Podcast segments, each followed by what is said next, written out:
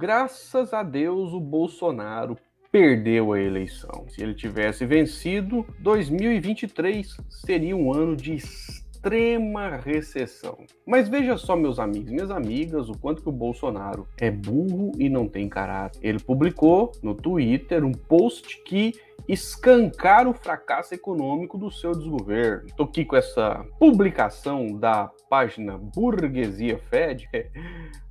Que diz o seguinte: olha só, tem esse meme, né? Burro demais. Bolsonaro critica Lula por saldo negativo de empregos registrado em dezembro quando ainda era presidente. Na matéria divulgada pela Agência Brasil, o saldo de dezembro foi o resultado de 1.382.923 é, milhões de contratações e 1.813.934 desligamentos, ou seja, demissões. E o Bolsonaro repercutiu a notícia e apontou que 2023 promete grande recessão. Sim, o país perdeu 431 mil postos de trabalho em dezembro de 2022. Bom, tem a questão também dos empregos temporários que né, as empresas contratam para as vendas de fim de ano e depois demitem. Isso aí é, é, é um movimento normal da economia. Agora, anormal é ver um cara é, escancarar numa postagem o próprio fracasso para tentar criticar o sucessor.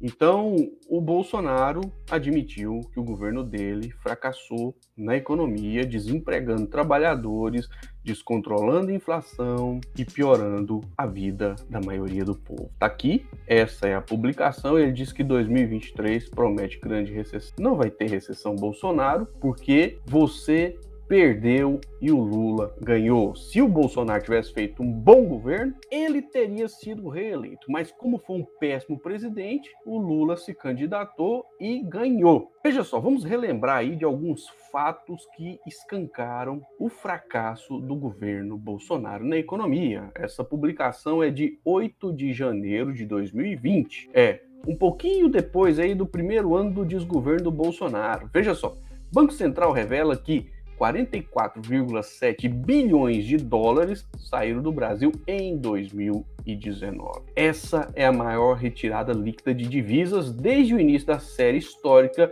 em 1982, ou seja, investidores estrangeiros tiraram dólares do Brasil porque a economia não ia lá essas coisas. Por quê? Porque o governo brasileiro só sabia causar confusões, fazer motociatas e piorar a situação do nosso país. Alguns investidores mais espertos viram que não valia a pena deixar dinheiro aqui e retiraram. Vamos relembrar, meus amigos, minhas amigas, no início do desgoverno do Bolsonaro, o dólar estava sendo cotado a R$ 3,87. Mas em abril de 2020, chegou aí, né, foi publicado, que é, chegou a R$ 5,65.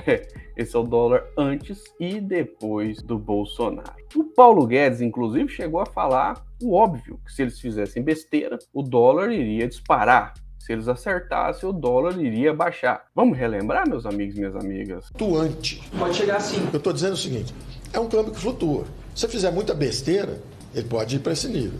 Se fizer muita coisa certa, ele pode descer. Pois é, meus amigos minhas amigas, isso foi dito aí em março de 2020, dito e feito, fizeram um monte de besteira e o dólar passou de cinco reais. E o povão perdeu, porque né, muitos produtos nossos aí, é, eles aumentam de preço quando o dólar sobe e reduzem o preço quando o dólar cai. Então quer dizer que essa alta do dólar contribuiu para o descontrole da inflação durante o desgoverno do Bolsonaro, mas fez o Paulo Guedes faturar uma grana com a offshore num paraíso fiscal que ele tinha. É, e sabe quem que publicou isso aí, que deu destaque? Foi o, o R7 do, do, Grupo Record, quer dizer, um aliado, não conseguiu deixar de falar sobre esse fato, vamos dizer assim, escandaloso. Então, essa alta do dólar, que o Paulo Guedes diz, disse que iria acontecer se eles fizessem besteira, eles fizeram besteira e o dólar aumentou, mas veja só, o, o Paulo Guedes, isso aqui, ó, publicação do R7, do dia 21 de outubro de 2021. Olha o título. Alta do dólar faz Guedes ganhar 1,240 milhão, milhão, milhão de reais, né? mais de um milhão de reais em quatro dias com a sua offshore, ou seja, o povão perdeu, o Paulo Guedes ganhou em quatro dias 1,24 milhão de reais. Pô, Isso aí deveria ser tratado como um escândalo, como um crime. Seria Paulo Guedes um manipulador aí do dólar nacional? Para se beneficiar? Uma pergunta a ser feita que deveria ser é, respondida por uma profunda investigação. Lembremos, meus amigos, minhas amigas, do Pibinho, é, do Pibinho, do Guedes e do Bolsonaro, Pibinho Michuruca, que em 2019 teve um crescimento pífio de 1,1% e não tinha pandemia não, não tinha guerra também é, entre a Rússia e a Ucrânia não.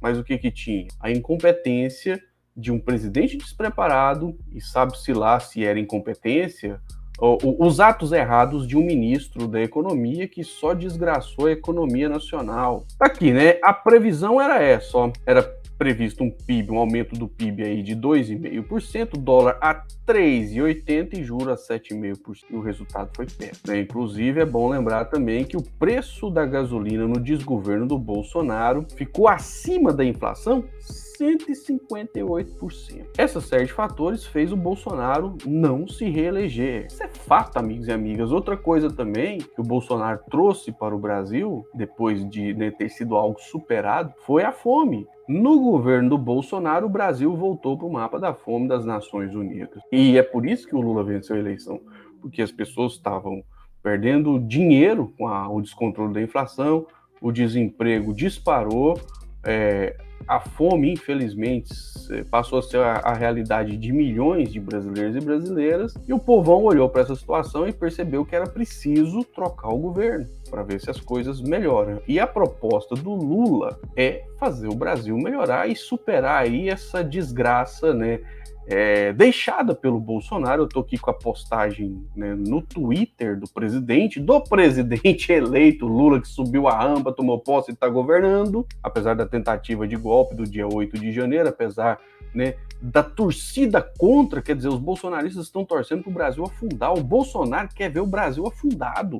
Mas eu digo, meus amigos, minhas amigas, sem medo de errar o governo Lula vai ser mil vezes melhor do que o desgoverno Bolsonaro. Isso é uma certeza absoluta. Mas vamos aqui né, falar para vocês o que está publicado no Twitter do Lula neste domingo, 5 de fevereiro de 2023. Abre aspas. Nós estamos no início de um processo de reconstrução do Brasil. Após a destruição dos últimos anos, e o povo brasileiro faz parte desse processo. Não é uma tarefa fácil, mas nós vamos crescer juntos e trazer alegria para o nosso país. Um bom domingo para todos. Vamos destacar aqui alguns pontos fundamentais dessa publicação do Lula. Primeiro, ele está chamando o povo para reconstruir o Brasil juntos. Segundo, está admitindo que não é uma tarefa fácil. Terceiro, quer trazer alegria para o nosso país. Isso é um presidente de verdade. Não o fanfarrão que perdeu a eleição e agora torce para que as coisas dêem errado. Só que a torcida do Bolsonaro é inútil, porque as coisas vão dar muito certo no país, a começar pelo fato de que 2023 é um ano que Bolsonaro não é presidente é, da República Federativa do Brasil, graças a Deus. Eu sou o Flávio Rezende, meus amigos, minhas amigas, estamos na torcida aqui por dias melhores para o nosso país. Se inscreva no nosso canal, deixe aí um comentário, uma crítica, uma sugestão e compartilhe este vídeo. Um forte abraço e até o próximo vídeo.